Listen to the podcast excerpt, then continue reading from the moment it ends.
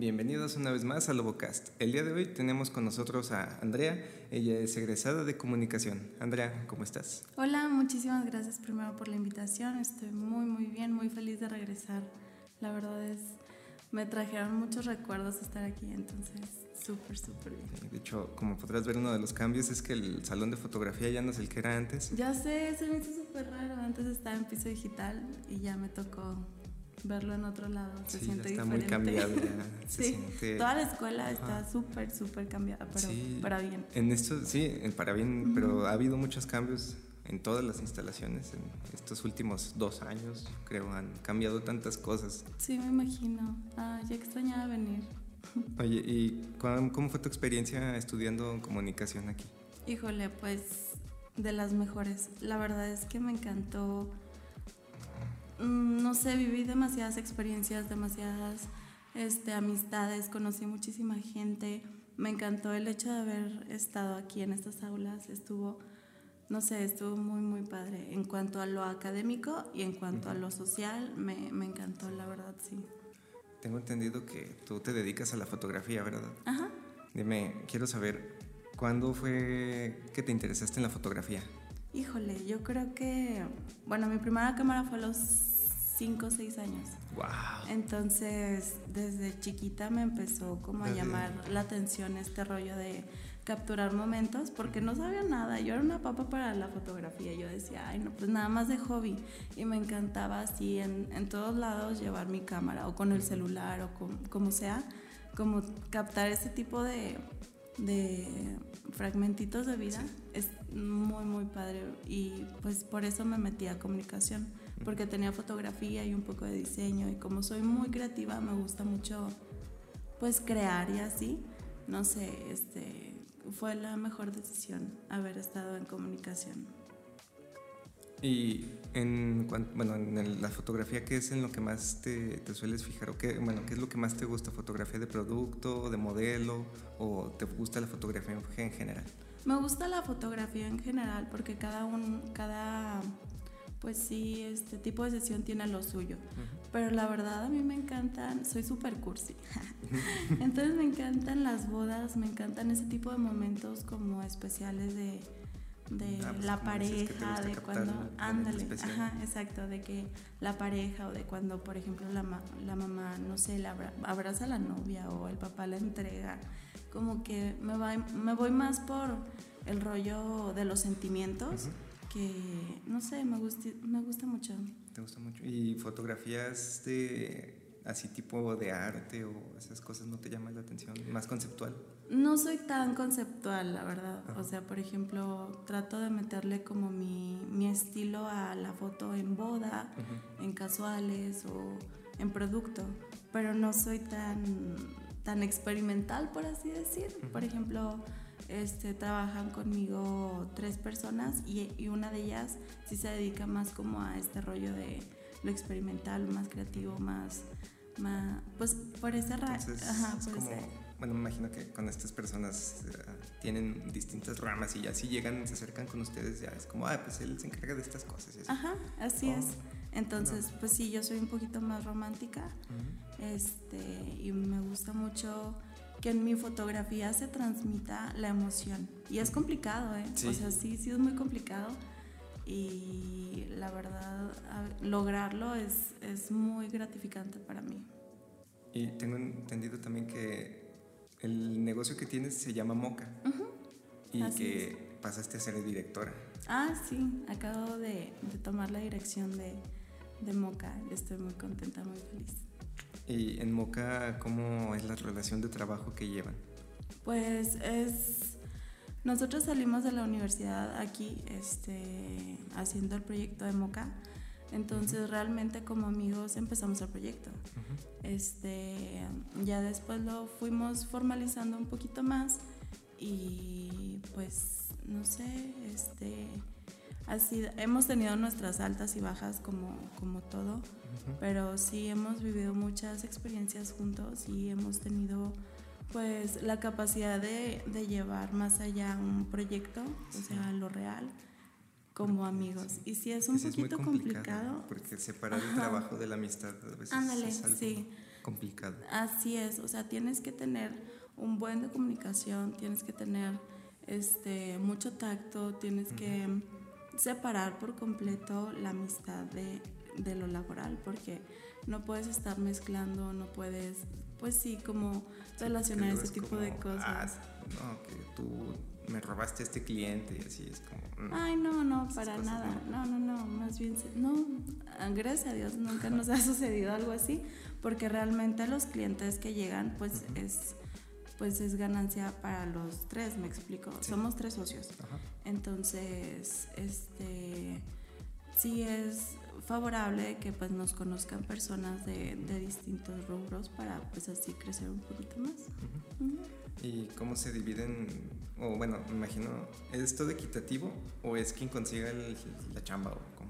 Es equitativo, pero por ejemplo, si tú vas de fotógrafo, pues a, ti se te paga lo correspondiente y ya pues la ganancia general se va hacia los tres. Está muy padre, es complicado. Sí, créeme que, que, al principio no teníamos ni idea y al principio, o sea, esto es algo que, que no te enseñan en la uni porque realmente necesitas pues como irlo trabajando, ir sabiendo pues cómo, cómo se va haciendo un negocio no sé, con amigos, sí, o sea, eso no te lo enseñan, ¿sabes? Entonces, este, pues es muy, es muy padre, la verdad me gusta mucho mi trabajo. ¿Y cómo empezó Moca así como tal? ¿Cómo se surgió la idea? Pues te digo que todo comenzó aquí en, en, en una clase de la Miss Claudia. Ah, ajá. El proyecto de emprendedores. Ándale, ajá. Este, nos dedicamos a hacer eh, pues el proyecto no sabíamos ni cómo ponerle, no sabíamos ni qué hacer y así. Y ya fue agarrando forma durante el año. Eso fue hace cinco años. ya. Este, ya, ya pasó. Entonces, saliendo de la universidad, nos tomamos como un break de seis meses para ver si queríamos hacer eso o si cada quien, pues, no sé, tomaba su camino, ¿no? Y no sé, se fueron dando las cosas. El primer este proyecto como tal fue una...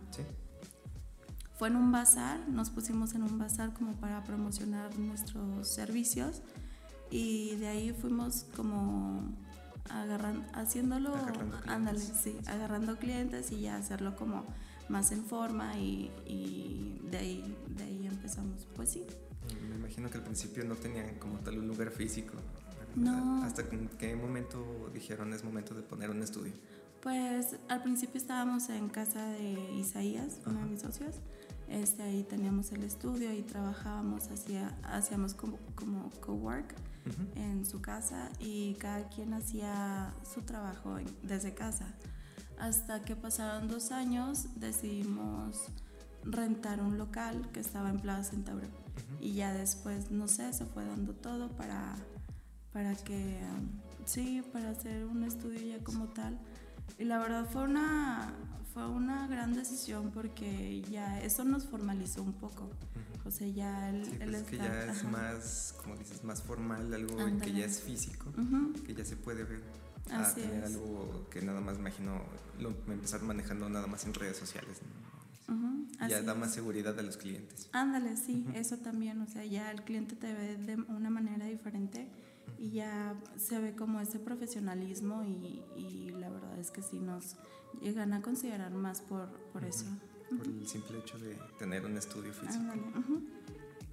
Excelente. Sí. ¿Y qué tipo de, bueno, regresando ahorita a lo de que me decías que te gusta cubrir bodas y ese tipo de cosas, ¿qué es lo más difícil de cubrir ese tipo de eventos?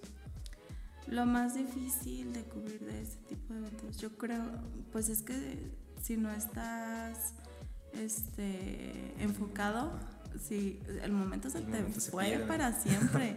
¿Y qué le dices al cliente? Así la novia, no, pues cuando se besaron no lo tomé, perdón. O sea, sí, sí. No, ni, pagan, yo creo que se van a enojar. Sí, sí, sí se enojan. No, no te creas, no nos han tocado así, pero sí está en uno la responsabilidad de tomar ese tipo de, de momentos, ¿no?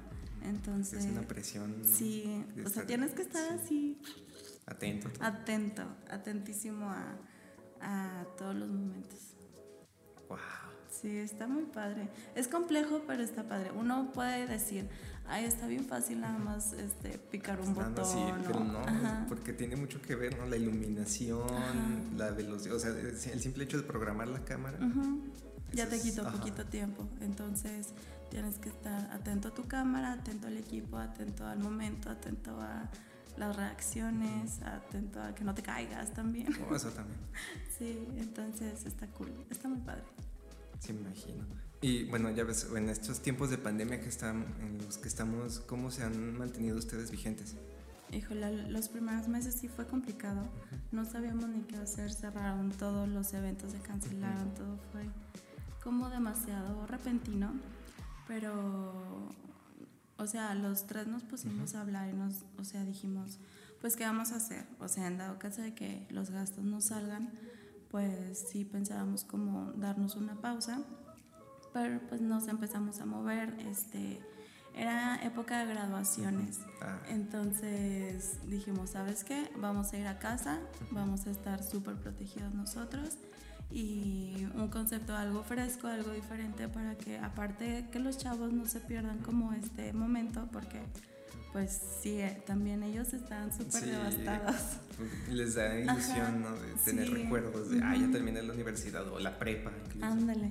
Entonces sí, tuvimos un, un, paquete donde rentábamos la toga, un globo y así como demasiado festivo y que no se, pues sí, que no se diera por hecho esa fecha porque muchos eran de prepa, otros de uni y así como de que mi último año no puede ser que los que más les calas a los de universidad. Híjole, sí, no Porque ya pues, la última etapa de estudiante.